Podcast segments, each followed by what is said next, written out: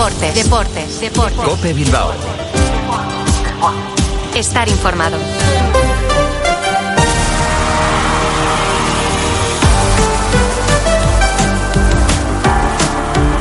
Hola, ¿qué tal? Arracha León, 15 horas, 25 minutos. Soy Álvaro Rubio y les doy la bienvenida a este ratito de Radio Deportiva que les ofrece la cadena Cope en un jueves 21 de diciembre que viene marcado por el triunfo la noche de ayer sobre la bocina del Athletic ante la Unión Deportiva Las Palmas. El gol de Unai Gómez en el 94 le permite a los de Ernesto Valverde irse de vacaciones, al menos empatado en puntos con el Atlético de Madrid, que tendrá que jugar su partido aplazado contra el Sevilla el próximo sábado. Por aquí arrancamos.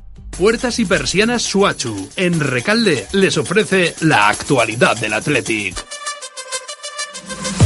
No se presuponía un partido fácil, sencillo contra la Unión Deportiva Las Palmas después del triunfo maravilloso contra el Atlético de Madrid.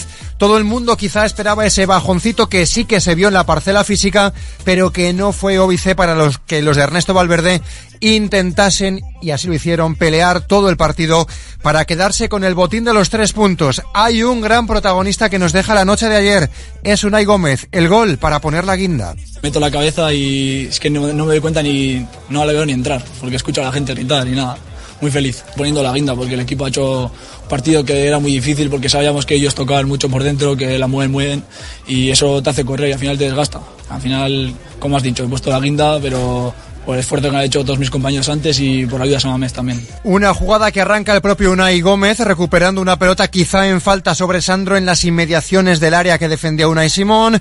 Apertura en banda derecha, el centro desde allí que iba para Raúl García, Álvaro Valles el portero que fue el mejor del equipo canario en esa falla y llega para tirarse en plancha y anotar el gol.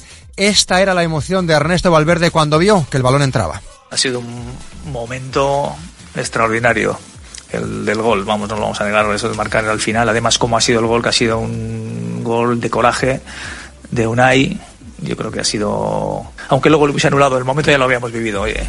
Y la alegría, pues se la quedó el Athletic, se la quedó Ernesto Valverde, se la quedó toda la afición que estaba anoche presente en San Mamés en un partido que casi casi acaba al día siguiente, porque arrancó a las nueve y media y con el añadido pues hasta las doce menos tanto que acabó con el final feliz y el gol de Unai Gómez. Final feliz o mejor dicho, continuación feliz, es la de Miquel Vesga, porque esta mañana nos hemos desayunado con su renovación. Firma hasta 2027. Es feliz. Mucha alegría, la verdad es que estoy muy muy contento de tener la oportunidad de seguir aquí.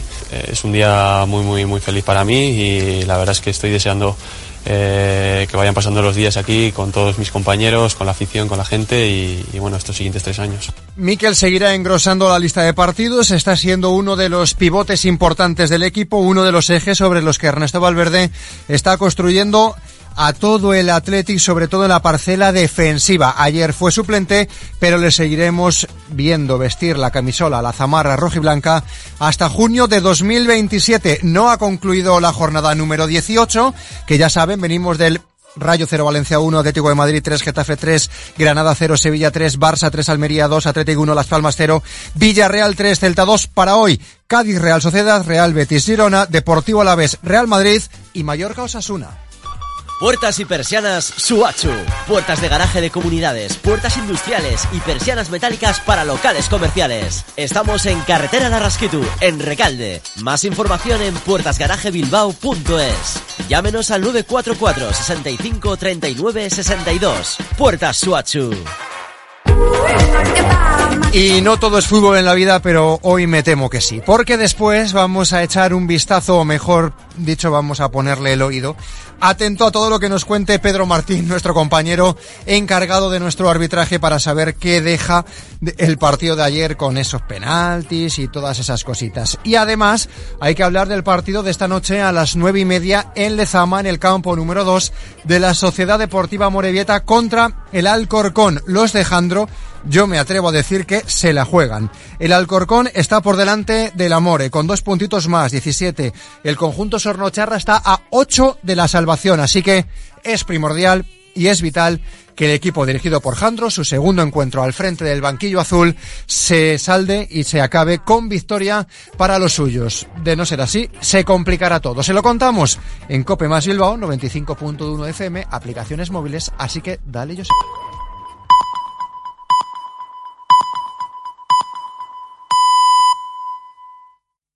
Son las tres y media, las dos y media en Canarias. Si cierras los ojos se aprecia mucho más. Es la música que escuchan los neonatos del Hospital Germans Trias de Badalona, en Barcelona, interpretada allí mismo al lado de sus cunitas.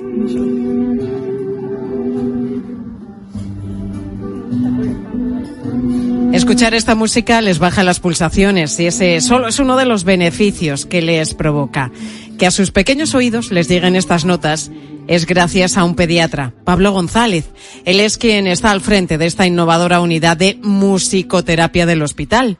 Con este proyecto suyo, que desde septiembre es una realidad, ha conseguido combinar sus dos grandes pasiones, la medicina y la música. Desde bien pequeño Pablo sentía una gran pasión por las artes escénicas. Desde pequeñito, es decir, antes de que querer ser médico, probablemente quise ser músico. Y entonces, pues desde pequeño voy a clases de música y empiezo a tocar el piano y eso pues persistió a lo largo de los años, siempre con apoyo de la familia y, y estudié a nivel pues profesional, estudié en el conservatorio y no lo completé porque a posteriori pues apareció la vocación médica, digamos, ¿no? Terminar la carrera, ese lado artístico le hizo viajar al Reino Unido para luchar con, por su carrera musical. Estudió canto en Cardiff, al sur de Gales, y trabajó en los, en los festivales de ópera más importantes del país. Después de unos años volvió a España y se presentó al MIR.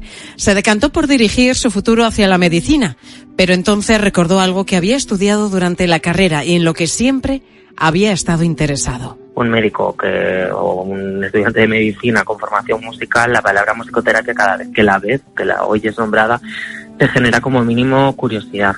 La musicoterapia no es más que el uso consciente de la música o de sus elementos, el ritmo, la melodía y la armonía, con tal de perseguir un objetivo terapéutico.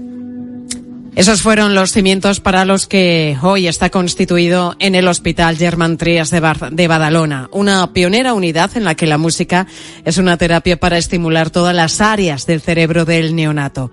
La musicoterapia es una buena herramienta para el neurodesarrollo de estos bebés, de estos recién nacidos, aunque para Pablo el beneficio más importante y especial es el vínculo que se consigue crear entre padres e hijos. Estos niños van a estar largo tiempo en una unidad en la que cuando ingresan se les monitoriza, se les cubre, digamos, de cables, de aparatos. Estos papás van a vivir una experiencia, puede ser bastante chocante. El objetivo que se cree un ambiente en el que simplemente se dediquen a ser papás y hacer algo muy importante, que es comunicarse con el pequeño.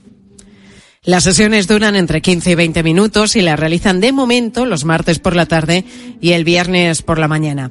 Esos días los profesionales clínicos y los musicoterapeutas se juntan con las familias para cantar y armonizar diferentes temas. Desde septiembre en esta unidad han tratado a más de 50 bebés y también están llevando a cabo un proyecto de investigación para estudiar los efectos, los beneficios que tiene la música en los recién nacidos. Ahora que conocemos la historia de Pablo, de Pablo González y de cómo ha logrado llevar la música hasta las cunitas donde descansan estos niños, seguro que incluso sin cerrar los ojos, la apreciamos mucho cuando la escuchamos de nuevo.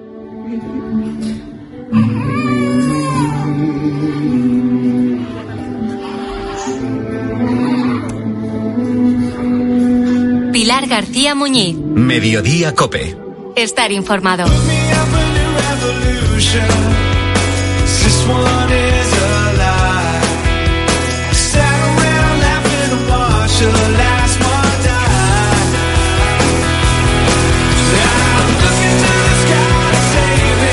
Estamos en las 3 y 34 minutos de la tarde en este jueves víspera de la Lotería de Navidad y cumpleaños de un actor que no sé yo cuántas películas ha hecho, pero, pero ya te digo que muchas, muchísimas, y además con papeles muy diferentes. Samuel L. Jackson cumple 75 tacos, uno de los rostros más conocidos del cine. Y hoy en nuestra sección de, eso, de cine, de todos los jueves, vamos a repasar tres títulos de su amplia filmografía. Y lo hacemos como siempre con Jerónimo José Martín, crítico de cine de Cope y 13. Jerónimo, muy buenas tardes. Muy buenas tardes, ¿cómo estás? Muy bien, bueno, muy bien. Es un hablar. Pues ya te veo un poquito tengo, ¿no? tomada con la voz y tal. Estoy el que un poquito, tiene un poquito acatarrada. ¿eh? Es Samuel la época del L. año. Jackson. Sí, te Samuel iba a L. eso. Jackson. Porque L. estamos diciendo que es uno de los rostros más conocidos del cine, pero también que plantea más dudas con su nombre. Lo de L, dice Samuel L. Jackson, Samuel L. Jackson, ¿esto cómo va? ¿La L de dónde viene? No, hay que castellanizarlo, porque si no, no te entendería nadie. Yo esto me pasó cuando me enteré que Susan Sarandon, la pronunciación correcta es Susan Sarandon. Entonces, si yo digo eso, Susan Sarandon, no se entera ninguno de los oyentes. Hay que decir Susan Sarandon. Y luego ya De si quiere vida, uno vamos. marcarse, pues poner Samuel L. Jackson y tal. Va, muy bien. Total, Leroy. Samuel L. Leroy. Jackson. O sea que la L viene del héroe. Leroy, Leroy Jackson. Bueno, pues aclarada esta duda, vamos a Washington comenzar. DC, que es donde nació él. Vamos a comenzar con la que para muchos es la mejor película de Quentin Tarantino, Pulp Fiction, que es además una de las mejores interpretaciones también de nuestro protagonista de hoy, Samuel L. Jackson. Deberíamos haber traído recortadas para este asunto. Tienen un cadáver sin cabeza metido en un coche en el garaje. Enséñenmelo. ¿Por qué te interesa tanto la mujer del gran hombre? Bueno, él se va de la ciudad y me pidió que cuidara de ella mientras esté fuera. Quiero bailar ahora. Quiero ganar. Quiero ese trofeo. De acuerdo. Qué buena la banda sonora, por cierto. Tarantino pues, se llevó no sé cuántos premios también, ¿no? Por, por Sí, esta sí. película, entre ellos consiguió un, Un montón. Oscar. Sin duda. Es que es, a mí me parece la película más redonda. Yo cuando la vi me rompió el saque totalmente, porque mira que es bruta y tal, pero a la un vez... gore, tiene sí, es durita, es durita. es un poco gore a veces, pero a la vez es un- una conjunción de comedia, de drama, de cosa singular, de puesta en escena absolutamente libre, eh, con referencias a todos los géneros y a la vez todo novedoso, ¿no? Con lo cual me pareció una película interesantísima, con esa técnica de Tarantino de unos diálogos absurdos y aparentemente inocentes y tal, y que de pronto estalla la violencia. Me pareció una película interesantísima y gran parte del tono lo da, por supuesto, lo da John Travolta, que fue quizás su mejor interpretación, pero también la da Samuel L. Jackson, que es el que le pone además la, más, la mayor hondura, porque yo lo he titulado aquí esta como el sicario redimido, dentro de, porque efectivamente es un tío que piensa que ha sido testigo de un milagro, pues le han disparado a un metro una pistola y no le ha dado ni una bala.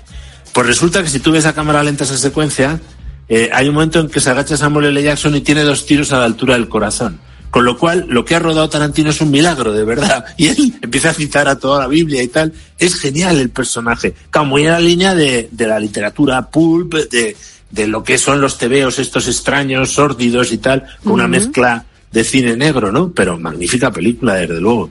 Bueno, Samuel L. Jackson con esas patillas, ¿no? Con las que iba a la película. Y eso, matando como si no hubiera mañana y mientras tanto recitando frases de, de la Biblia. Una película que tuvo un presupuesto bastante importante también, Jero. Sí, sí, eh, supongo que para Tarantino que provenía, ya sabes, que fue dependiente de un videoclub, de ahí es donde aprendió todo, sobre todo eh, tuvo un, un, un, un este potente eh, de 8 millones de dólares, recaudó 214, o sea, fue súper rentable, pues claro, eh, en el reparto tienes a todos, está John Travolta, que seguía en forma, Uma Thurman, Tim Roth, Amanda Plummer, o sea, está todo el mundo, aparte del propio Samuel L. Jackson, ¿no? Con lo cual es una película muy coral, muy entrelazada, con historias extrañas, pero a la vez, eh, dentro de que es una película de género, como casi todas en Tarantino, tiene enfoques por debajo interesantes. O sea, la historia de Uma Thurman, eh, que pasa de ser una mujer fatal a una pobre chica que te da pena contando un chiste malísimo de, de tomates y, y- y- y ketchup, igual que el propio Samuel L. Jackson, que es una bestia al principio, y al final te da una pena, vamos, no te da pena, te, te cae simpatiquísimo que el tío diga, "Oh, voy a dejar esto porque me he librado de milagro de, de la andanada que me han mandado, ¿no? Me parece una Bueno, película sensacional. Una película además con muchísimas curiosidades, como la escena de, de precisamente de una Thurman bailando, donde al parecer Travolta no estaba tan suelto, ¿eh? Como se esperaba de él, bueno, después de, de haber demostrado Claro, que bailar sabía en claro. otras películas, ¿no? Hombre, es que yo creo que Uma, Uma Thurman en esa época en concreto imponía bastante. Entonces, eh, yo, yo, eh, además lo hacen muy bien. Y él y todo el mundo pensaba que él iba a ir por delante y prácticamente la que tiene la iniciativa en esa secuencia, en mi opinión antológica, es ella. Con lo cual todo el mundo se quedó un poco asombrado de qué pasaba ahí, qué no pasaba. Eh, a mí me parece una de las secuencias antológicas de, la película. Tiene unas cuantas, ¿eh? pero esta es una. Otra de las buenas interpretaciones, vamos a avanzar a la siguiente película porque nos podríamos quedar hablando de Pulp Fiction to- toda la tarde, ¿no? Pero hay más porque es que este hombre ya decimos que ha protagonizado muchísimas.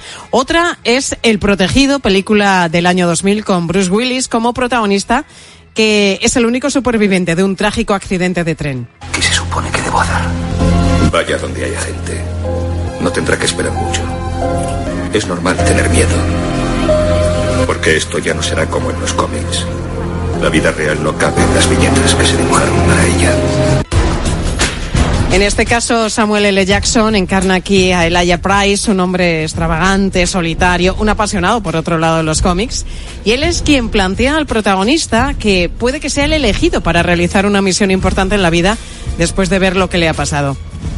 Bueno, esta es otra película de la serie, es otra película, digamos, de género, porque esta es en, en principio de intriga extraña y tal, de Manoj Nelatayu Shyamalan. Fíjate tú si lo tengo que decir. O sea, M. Night Shyamalan, ¿eh? el que hizo El sexto sentido, Los primeros amigos, y que para muchos esta película, El protegido, es su mejor película, porque es la que engancha más con la, digamos, mitología clásica americana del superhéroe, porque aquí lo que hace Samuel L. Jackson es que es el antagonista, y es el antagonista el que guía éticamente al tío diciendo, tú eres infeliz a pesar de que tienes una mujer y un niño adolescente estupendo que te admira, porque no estás haciendo lo que debes hacer.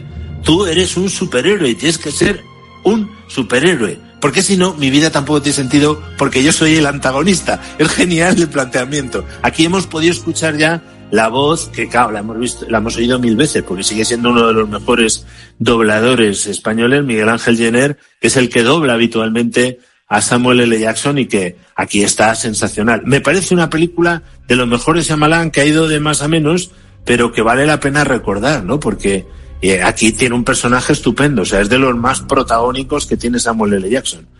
Y por último, vamos al tercer papelón de Jackson. Es el jefe de los Vengadores, Nick Furia, en la segunda entrega de Capitán América, El Soldado de Invierno. Capitán, para construir un mundo mejor, en ocasiones hay que destruir el antiguo. Neutralizaremos amenazas incluso antes de que ocurran. Creía que el castigo iba después del crimen. Esto no es libertad, es miedo. Nick Furia es el director de SHIELD, el sistema homologado de inteligencia, espionaje, logística y defensa, y para él trabaja el Capitán América que interpreta a Chris Evans. ¿Por qué Jero encaja tanto Jackson en esta saga de, de Marvel? Pues mira, eh, va bastante bien con lo que hemos elegido, porque eh, él, que ya ha pasado además por Star Wars, que eso le hizo una ilusión enorme, ser caballero Jedi. Hombre, fíjate, a cualquiera no le hace ilusión pues ponerse la capa de Jedi. Esto es, esto es. Y coger la espadita, no te olvides de la espadita, que es, muy, es muy navideña, la espadita de, de Jedi. Eh, claro, ponerse al frente de toda esa saga, que ha sido la saga más espectacular, además aquí ya con los hermanos Anthony y Joe Russo al frente, y hacerse, digamos, eh, el jefe de toda esa panda, con unas películas sensacionales, ahora está en crisis, el tema de superhéroes, a ver por dónde salen ahora, pero aquí está genial porque de nuevo tiene un dilema ético. A él le toca de, de cerca, porque ese sistema homologado de inteligencia, espionaje, logística y defensa resulta que tiene un caso de corrupción dentro.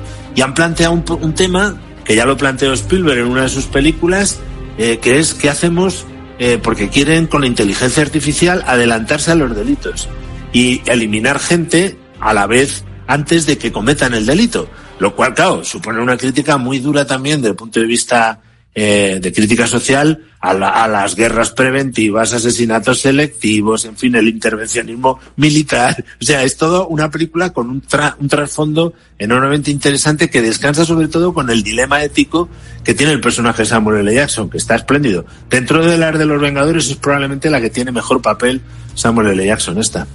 ¿Sabes lo que te digo? Pues no que lo de sé, las tres, porque que de las tres que hemos repasado, ¿con cuál me quedo? con Pulp Fiction. Hombre, sin ya duda, te digo. ¿no? Hombre, sobre todo Sin por el baile duda. final, por Sin supuesto. duda. Por Pulp supuesto, pero Fiction, el, el Protegido y Capitán América, El Soldado de Invierno. Bueno, las tres películas que hemos seleccionado son muchísimas las que ha hecho este pedazo de actor que, como decíamos, hoy cumple 75 años y hemos repasado parte de su filmografía, como siempre, con nuestro crítico de cine, Jerónimo José Martín. Jero, gracias. Te espero la semana que feliz- viene. ¡Feliz Navidad! Feliz Navidad, que vamos a tener a todo el equipo y le mandamos felicitaciones aquí a Samuel L. Jackson, que está ya Hombre. entrando en una edad, en fin, pero que siga mucho tiempo haciendo de Jedi, de lo que sea, vamos. Y de lo que haga falta. Gracias, Jero. Hasta la semana que viene. Gracias a ti.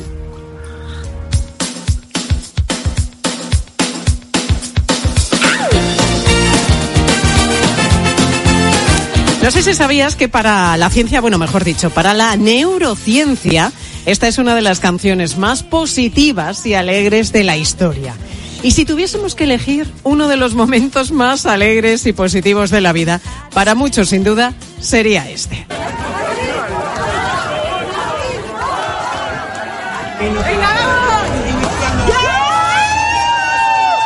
El de la celebración de los afortunados con alguno de los premios de la Lotería de Navidad. Estamos ya poquito, a menos de 24 horas de ese sorteo que suena la música, ¿eh? que suena la música esta tan bonita del calvo de la lotería, ¿te acuerdas, no? ¡Ay! Desde que nos quitaron al calvo.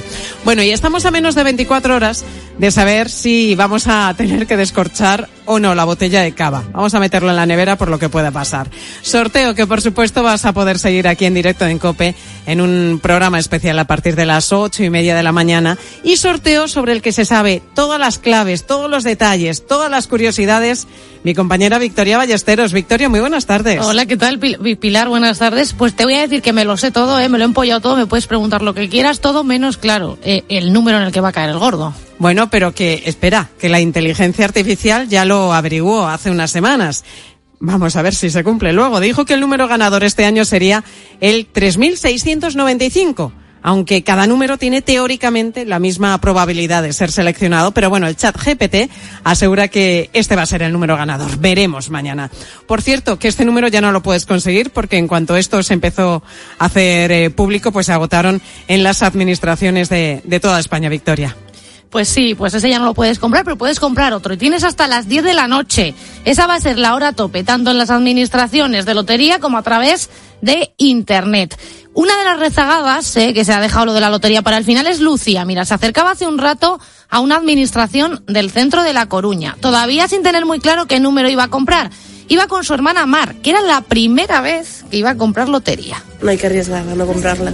Como a una amiga mía le tocó y fue de cuatro números, pues estoy ahí a por los cuatro números pues acaso, pero no sé, nunca se sabe. No se me acordó antes y también al, al vivir, yo vivo fuera, entonces dije, yo quiero que a ver si este año me toca, nunca lo había comprado la verdad, entonces quiero probar, a ver qué tal. Yo la verdad ninguna, voy al número que me guste más. Sí. Me suele gustar mucho los que terminan en tres y pues a ese fui, pero no tengo ninguna razón muy concreta de por qué. Pues a ver qué tal este. Los rezagados que acuden en las últimas horas hasta las 10 de esta noche van a poder hacerlo a las administraciones de lotería que tenemos por todo nuestro país. Imagínate que te toca, ¿no? En este último impulso o pálpito dices, me voy a comprar un décimo y mira, ¿por dónde? Pues eh, te toca. Aunque ni Lucía, ni Mar, ni Victoria, ni tú ni yo tenemos realmente muchas posibilidades, seamos realistas. Aquí se juega con mucha ilusión, esto es así. Pero mira, la matemática está ahí, la estadística está ahí. Es que tenemos una posibilidad entre 100.000 lo que se traduce en una probabilidad de 0,00001%. Es decir, cuatro ceros por delante del uno, ¿no? Pero bueno, que a lo mejor el gordo no, pero nos puede tocar cualquier otro premio. Se van a repartir 2.590 millones de euros y tenemos un 5% de probabilidades de pillar algo, como por ejemplo una pedrea, que son 100 euricos por décimo, que nunca viene mal. Pues no, desde luego que no. Algo más de lo recuperado. Lo recuperado es el, el, reintegro, que son 20 euros. Esto es una pedrea, 100 eurillos, que no está mal. Bueno, pues ya es más de lo que le tocó al primero que ganó el gordo, que ¿sabes cuánto era? 8.000 mil pesos. 8.000 mil pesos. ¿eh? Que tocó en Cádiz porque la lotería moderna surgió en el contexto político y social de las Cortes de Cádiz. Cada billete costaba 40 reales, yo no sé tú, pero yo no tengo ni pajolera idea en qué se traduce esto en euros, ni en pesetas, ni en nada, ¿vale? Yo ya soy de la generación de las pesetas y lo de los reales no tengo ni idea, porque claro, esto fue hace mucho, ¿eh? Fue el 23 de diciembre de 1892 cuando se celebró ese primer sorteo de la lotería. No sé la correspondencia cuánto sería, pero vamos, ahora el gordo vamos a recordar que son 400.000 euros eso sí, no nos quedamos todo porque Hacienda mete mano en esto también. Hombre, eso no tengas la menor duda. Mira, te va a quitar el 20%, pero los primeros 40.000 están exentos, los primeros 40.000 euros. ¿Esto qué quiere decir? Pues que hay que tributar por los 360.000 restantes, es decir, que Hacienda se queda con 72.000 euros y a ti te llegan a tu cuenta, que es lo que nos interesa, 328.000 euros por décimo, por décimo premiado tú no te tienes ni que preocupar, ¿eh? ellos ya te lo retienen, a ti al banco te llega eso. Pues lo mismo con el segundo premio, por ejemplo, que son 125.000 euros, que tampoco está mal, Pilar, también nos conformamos, ¿vale? Y, si esto nos toca, ¿qué nos llega? ¿Qué, nos, ¿Qué cobraríamos? Pues cobraríamos 108.000 euros.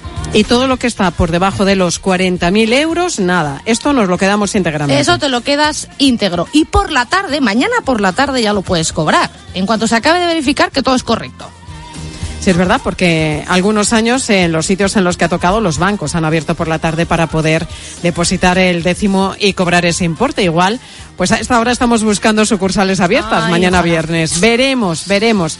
Bueno, que se nos está acabando el tiempo. ¿Algún detalle más? Eh, Victoria, por ejemplo, las ciudades en las que más veces ha tocado son Madrid y Barcelona y no ha caído nunca ni en Tarragona, ni en Ávila, ni en Zamora. Y eso que somos los, los de Castilla y León, somos los que más gastamos. Este año nos va a caer a, a los zamoranos, ya verás. A mí, en Pula y Sanabria. Que ahí sí tocó, pero porque claro, como ahora lo sacan por máquina, puede tocar en cualquier sitio, ¿vale?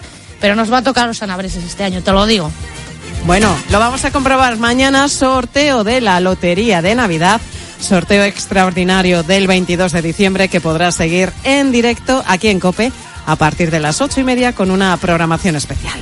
Thank you. Y hoy además te recordábamos aquí en Mediodía Cope que se cumplen 40 años de un día en el que los españoles, la verdad que fuimos muy felices. El partido de España frente a Malta que ganamos con un impresionante 12 a 1, que bueno, fue un partido memorable, una de las mayores gestas de la historia del deporte español. Y precisamente sobre esto preguntábamos hoy a nuestros oyentes, ¿cómo recuerdas aquel partido? ¿Cómo lo viviste? ¿Y qué sentiste a medida que España iba marcando goles? ¿Qué nos han dicho los oyentes, Victoria? Bueno, pues hay un poquito de todo. Hay algunos que se acuerdan más, otros que se acuerdan menos. Mariano de Santander ha vuelto a revivir el recuerdo de aquel partido. Pues mira, fue un día, como todos los españoles, extraordinario. Yo me acuerdo que mi padre se estaba afeitando y tenía la cara medio afeitada cuando iban por el séptimo gol. Y nos dimos cuenta cuando acabó el partido, pues, pues lo que fue aquello, ¿no? Creo que tenía siete años, no me acuerdo, ocho y la verdad es que fue un triunfo para España. Yo creo que en ese momento estábamos carentes eh, de, ciertas alegrías y, creo que fue una muy grande y muy gorda. Bueno, es que fue una alegría. Te iba a preguntar, Victoria, ¿tú habías nacido? A ver, eh, vamos a ver. Confiesa. Sí, total, mañana te va a tocar la lotería. Mañana me va a tocar la lotería, ya lo puedo decir. Sí, sí, sí, sí. sí Pero había muy nacido. chiquitina, ¿no? Bueno, tenía un año, lo voy a decir no, así o sea, no te acuerdas. Yo me acuerdo Yo soy del 82. perfectamente. Yo me acuerdo perfectamente de los gritos de todos los vecinos. Salíamos a las terrazas, nos asomábamos por la ventana, los saltos de todos mis hermanos, la familia. Fue un día de verdad muy, muy, muy feliz. Y preguntábamos también a los oyentes, oye, otras goleadas que a lo mejor pues han protagonizado ellos, y Juan al fútbol o sus hijos o sus nietos. Y vamos a escuchar lo que nos dice Monse de Barcelona. Porque yo soy defensa y en ese partido el entrenador se propuso que yo metiese un gol sí o sí y me puso arriba. Fui incapaz, ganamos 11-0 y yo no metí ni uno solo de los goles. Pero fue maravilloso, un campo de hierba natural, fue genial, posiblemente el partido de mi vida. Qué buen recuerdo tiene Monse, ¿eh? pero ya ves, 11 golazos su equipo y, ella, ni uno. Bueno, bueno. Oye, tenemos oyentes, Pilar, muy puestos en fútbol, ¿eh? Sí. Eh, mira, Jesús, que recuerda aquel España-Malta, vamos. Mm. La verdad es que era un reto difícil, pero no imposible. Y con Santillana y Rincón en la delantera, aparte del equipo que era muy atacante, pues era posible. Y así fue.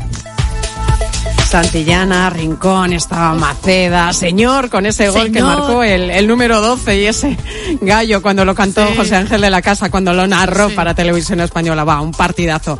Noelia, otra forofa, dice desde Burgos que no había nacido cuando se jugó el encuentro. Pero como aficionada en fútbol sí que he buscado cosas sobre ese partido, he visto vídeos, resúmenes en internet y, creo que aunque no lo haya vivido en su momento, todos los españoles, a los que nos gusta el fútbol, recordamos ese gol de señor y lo tenemos presente y grabado en la memoria.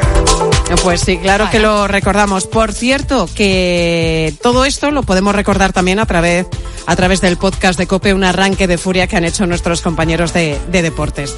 Pilar Cisneros, muy buenas tardes. Hola, buenas tardes, Pilar, ¿qué tal?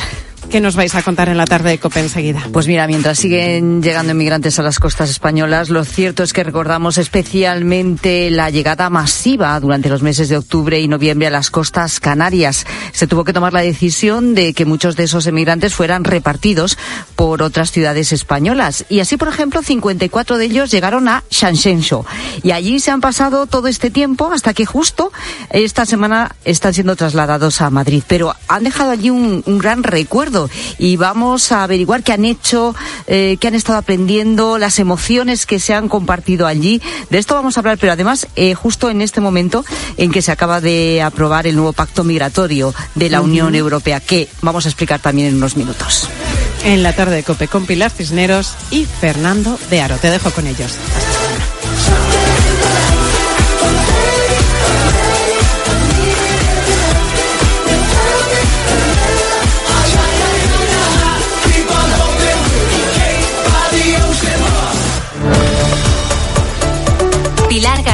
Muñiz. Mediodía Cope. Estar informado.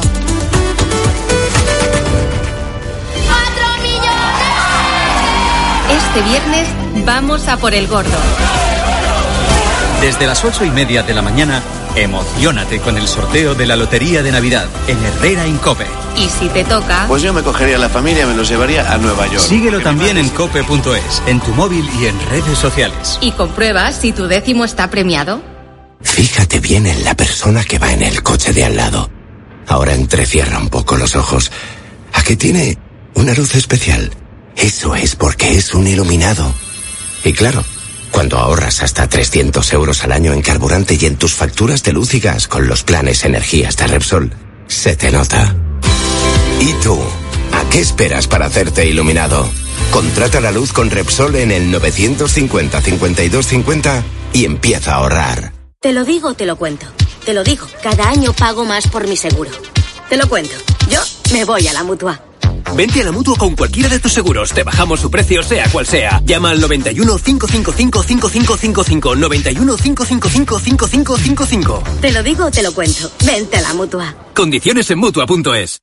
Los idus de enero de Javier Negrete nos lleva a vivir 24 trepidantes horas en las calles, las domos y los suburbios de Roma. En medio de conspiraciones, traiciones y avisos de los dioses, nacerá el futuro general Quinto Sertorio y el destino de la República afrontará un giro irreversible. Los idus de enero, la nueva novela de Javier Negrete. El mejor regalo para estas navidades. Su alarma de Securitas Direct ha sido desconectada. Anda, si te has puesto alarma. ¿Qué tal? Muy contenta.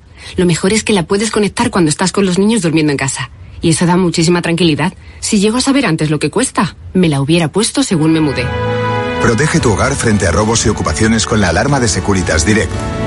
Llama ahora al 900-666-777. Bodegas Hermanos Pérez Pascuas. Más de 40 años de pasión por el vino.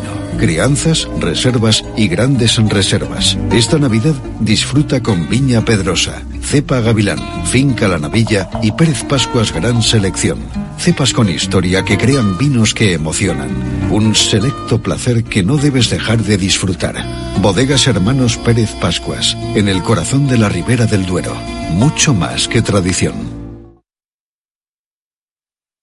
Este trineo ya no tira. Me dejo un pastizal en el mantenimiento de los renos. ¿E ir en descapotable en invierno? Mejor me voy al remate final de Flexicar, que tiene coches con descuentos que son un regalo. ¡Feliz Flexidad con Flexicar! ¡Ho, ho, ho! Sentir curiosidad es maravilloso. Es escuchar mi voz. Es un ¿por qué no? Y un a ver qué pasa. Es planificar un viaje, elegir un libro o incluso abrir un vino. Que la curiosidad sea la brújula de tu vida. Ramón Bilbao. El viaje comienza aquí. Dios, la ciencia, las pruebas. De Editorial Funambulista. El éxito de la temporada. Porque Dios existe. La ciencia así lo demuestra basándose en las pruebas. El Big Bang, el ajuste fino y la creación de la vida. Dios, la ciencia, las pruebas. El mejor regalo para esta Navidad. La gama eléctrica Citroën Pro se carga en la descarga o cuando acabas la carga. La de cargar, no la del punto de carga que viene incluido. Y cargado viene también tu Citroën Iberlingo con condiciones excepcionales financiando. Vente a la carga hasta fin de mes y te lo contamos. Financiando con Stellantis Financial Services. Condiciones en citroen.es. Primera entrevista de Sergio Rico después de su grave incidente que le tuvo al borde de la muerte y más de 20 días en coma, con un caballo en el rocío, ese golpe en la cabeza. No eres consciente de haber ni sufrido dolor, ni escuchado una Nada. conversación, nada. Absolutamente nada, no recuerdo nada. Incluso más allá de- del coma y tal, pues al final la sedación que tenía era muy fuerte. O sea, ¿no, no tienes una noción de a quién viste por primera vez cuando te despertaste? No, la verdad es que no. Escucha a Juanma Castaño en el partidazo de Cope de lunes a viernes desde las once y media de la noche.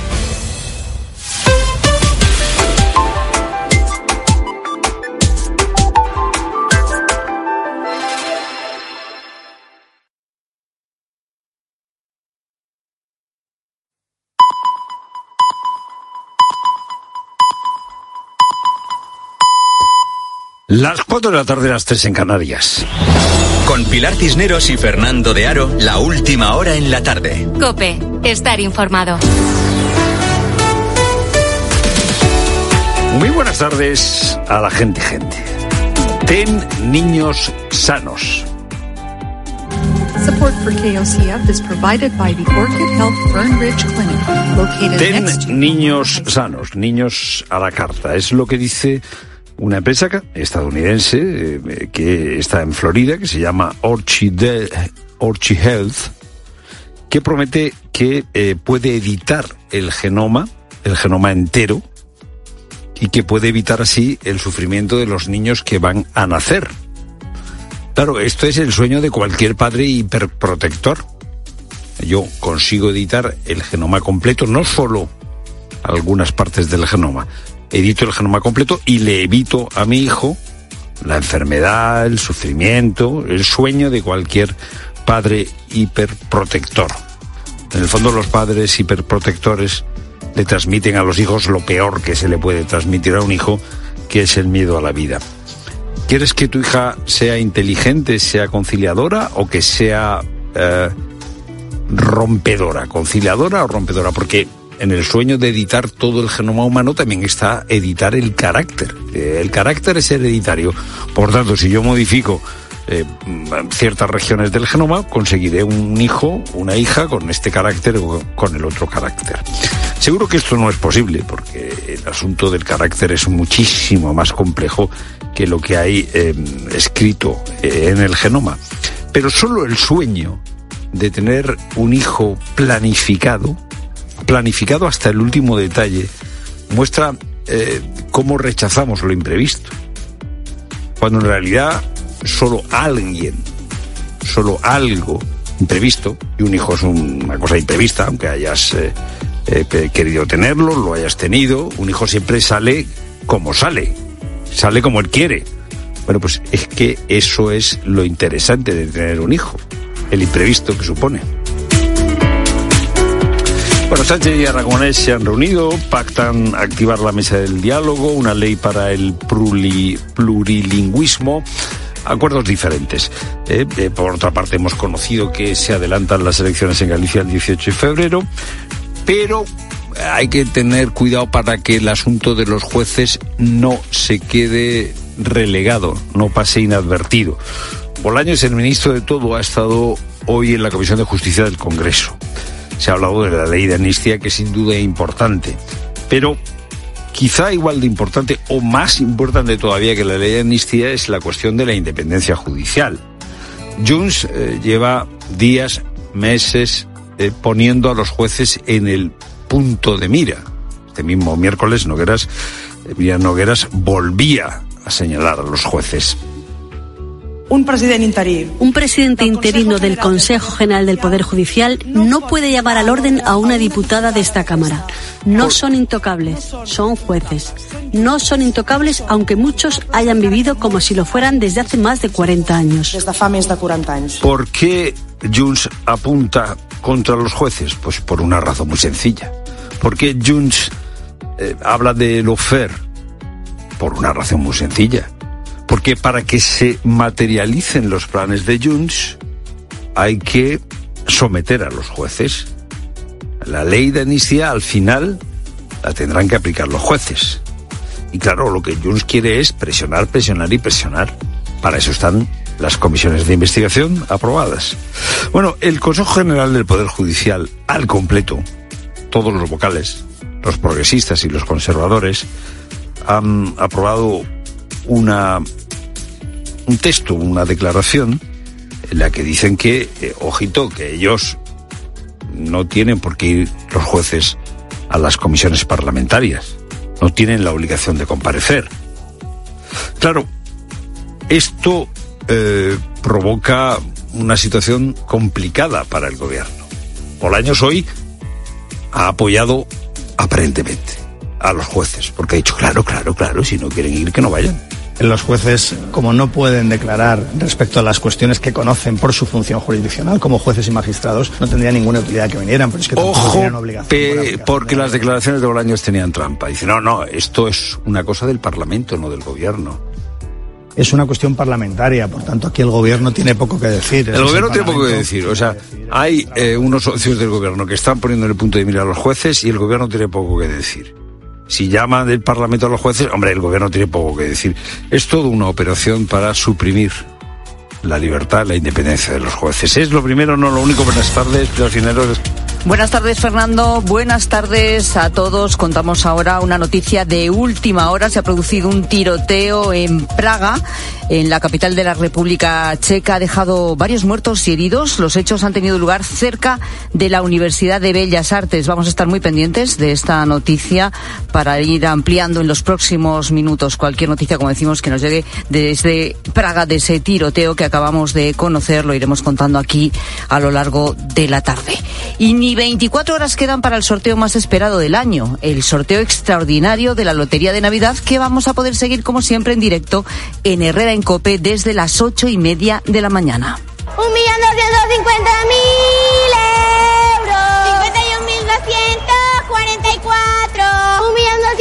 Bueno, todavía tenemos tiempo para comprar esos décimos con los que intentar convencer a la suerte de que esté de nuestro lado. Por si no toca, nos quedará ese lema de que lo importante es la salud. O en el caso de los vecinos de Gijón, en Asturias, pues quedan las croquetas, sí, como lo oyes, porque en un establecimiento de comida para llevar, aquellos clientes que presenten un décimo no premiado les van a regalar una croqueta. Fernando Trabanco es su propietario y en Mediodía Cope nos ha contado cómo está preparándose ya para repartir estas croquetas. Mañana no es el día que más eh, previsión tenemos, porque como el sorteo creo que, que acaba sobre las 2 de la tarde y nosotros cerramos a las 3, 3 a las 3 y media, eh, supongo que la gente, eh, entre que lo comprueben y demás, mañana no esperamos mucho aluvión. El sábado y el domingo sí, pero vamos, no sabría decirte un número determinado. Y Polonia y Ucrania comienzan a negociar para intentar solucionar el conflicto abierto entre ambos países desde hace casi dos meses por el bloqueo que el gobierno de Varsovia mantiene al paso de los camiones procedentes de Ucrania. Todo ello cuando se cumple una semana desde que la Unión Europea ha abierto la puerta a la adhesión de Ucrania y ahora que el Ejecutivo polaco ha pasado a manos del liberal Donald Tusk. Manuel Ángel Gómez. Es el primer contacto bilateral entre Ucrania y Polonia desde que los camioneros polacos comenzaron a bloquear la entrada de camiones procedentes de territorio ucraniano. Desde el 6 de noviembre, piquetes polacos impiden el paso de camiones ucranianos, con la excepción de los que transportan ganado, mercancías perecederas o suministros humanitarios o militares. En una primera reunión celebrada el miércoles, la delegación del gobierno de Varsovia comunicó a la del gobierno de Kiev las exigencias de los camioneros polacos que acusan a los ucranianos de competencia desleal. Los tiempos de espera para vehículos de transporte que aguardan su turno para entrar desde Ucrania a Polonia es de más de 20 horas en la mayoría de los puntos de la frontera. Y ya hay principio de acuerdo entre Telefónica y sus sindicatos para rebajar la cifra de afectados por el expediente de regulación de empleo planteado por la compañía. Por un lado, se reduce hasta un máximo de 3.411 las personas afectadas por el ERE. Te recuerdo que en principio esa cifra superaba los 5.000 trabajadores. Y acabamos de conocer que ha sido localizado el cadáver de uno de los dos militares desaparecidos durante unas maniobras acuáticas en la base de Cerro Muriano, en la provincia de Córdoba. El grupo de actividades subacuáticas de la Guardia Civil sigue intentando localizar al otro militar que continúa desaparecido. Y la UEFA y la Premier, las últimas en reaccionar a la Superliga. Luis Munilla. El Tribunal de Justicia de la Unión Europea ha condenado hoy el monopolio del fútbol por parte de FIFA y UEFA y aunque considera que la Superliga no debe ser necesariamente autorizada porque ese no era el fin de su sentencia, sí que deja la puerta abierta. Las reacciones se suceden. Satisfacción de Real Madrid y Barcelona, respuesta de Javier Tebas recordando que la sentencia no autoriza la Superliga y rechazo del Atlético de Madrid a la nueva competición. Hay dos reacciones de última hora. La Premier League inglesa también rechaza la Superliga y el presidente de la UEFA, Alexander Zeferin, se burla de Real Madrid y Barcelona. No intentaremos detenerlos. De hecho, anteriormente nunca intentamos detenerlos. Y yo lo dije públicamente muchas veces. Ellos pueden crear lo que quieran. Yo espero que comience lo antes posible su fantástica competición de dos clubes. A las cuatro y media hay convocada rueda de prensa de Javier Tebas y a las once y media en el partidazo de Cope el CEO de la Superliga, Ber Reichardt. Hoy, por cierto, se cierra la última jornada de Liga del año con cuatro partidos. A las siete, Betty Girona y Cádiz Real Sociedad y a las nueve y media Mallorca Osasuna y a la vez Real Madrid. Tiempo de juego comienza hoy a las siete en Cope. Es tiempo para la información de tu cope más cercana. Pilar Cisneros y Fernando de Aro. La tarde.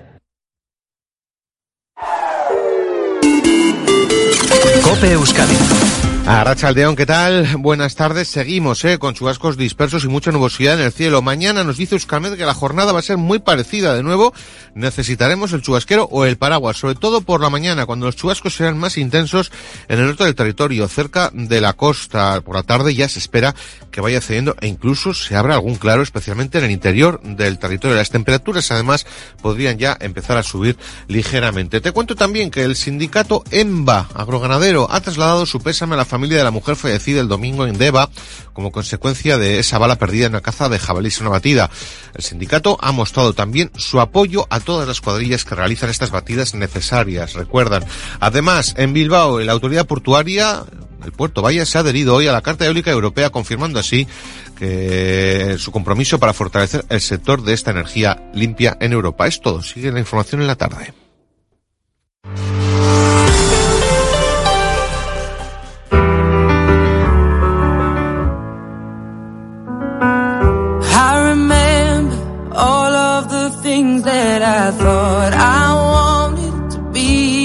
Emoción, sentimiento y muchos, muchos abrazos.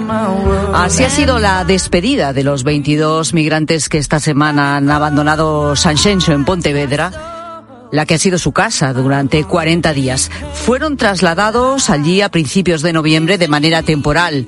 Canarias estaba colapsada por la llegada de decenas de pateras en pocos días. La mayoría llegaron, bueno, con nada, y se van, eso sí, con vivencias, experiencias y con la esperanza de poder regularizar su situación pronto. No nos queríamos olvidar de ellos en una semana clave porque la Unión Europea ha alcanzado un acuerdo sobre inmigración. Eso sí, un acuerdo que las diferentes ONGs como Caritas o como ACCEM, que han estado junto a estos emigrantes de San Senso precisamente, y con los que enseguida hablaremos, han calificado, como digo, este acuerdo de decepcionante. Alertan de que con este pacto se endurecen las condiciones de asilo y que permite que los países que son reacios a la acogida paguen una compensación por cada persona a la que ellos le nieguen la atención. Una cifra de 20.000 euros. Lorenzo Silva es escritor, es columnista, es colaborador de la tarde, está con nosotros a esta hora, martes y jueves. Hola Lorenzo, ¿qué tal? Buenas tardes. ¿Qué tal? Buenas tardes. Me gustaría pedirte una primera reflexión, un primer comentario sobre este pacto. La verdad es que es una de una de esas tantas materias, ¿no? En la que la en las que la Unión Europea, que tantas cosas eh, meritorias, ¿no? Y loables tiene, nos lleva una y otra vez a ver cuáles son sus límites, ¿no? Y cuáles a veces son eh, sus dinámicas que conducen a que las políticas se igualen por eh, por el nivel más estrecho, ¿no? Y por el nivel quizá menos menos generoso. Mm, en la Unión Europea hay una heterogeneidad enorme de situaciones entre los Estados miembros ¿no? Es muy distinta la situación de los Estados miembros frontera, eh, España, Italia, Grecia, o las de esos países de Centro Europa que ven esto pues como un asunto lejano, mm, sobre todo en lo que tiene que ver con la inmigración más, más problemática, ¿no? Que es la que viene del continente africano. Y por tanto, bueno, pues tienen una disposición limitada. Eh, primero a ser solidarios y después a, hacerse cargo del problema, ¿no? Y hacerse cargo de, de la complejidad del problema. Pues yo creo que aquí, al final, bueno, pues es una, hay una serie de soluciones ¿no? Pues endurecer eh, las condiciones para el asilo y luego pues esta especie de mecanismo flexible de solidaridad en virtud del cual aquel que no le apetezca mucho eh, acoger forasteros pues por el módico precio de 20.000 euros por forastero parece, ¿no?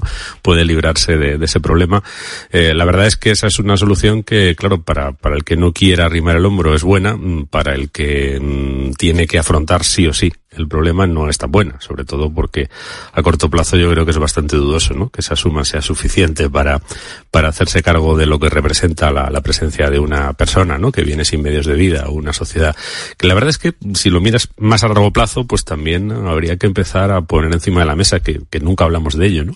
El hecho de que Europa necesita gente y de que si Europa, esa inmigración que, que va a seguir recibiendo, si o no, lo quiera o no lo quiera, tiene o encuentra una manera ¿no? de, acogerla, de integrarla, de, de, convertir a esos migrantes en miembros válidos de la sociedad europea, pues al final una persona siempre es una fuente de riqueza y una fuente de trabajo, ¿no? Pero, pero volvemos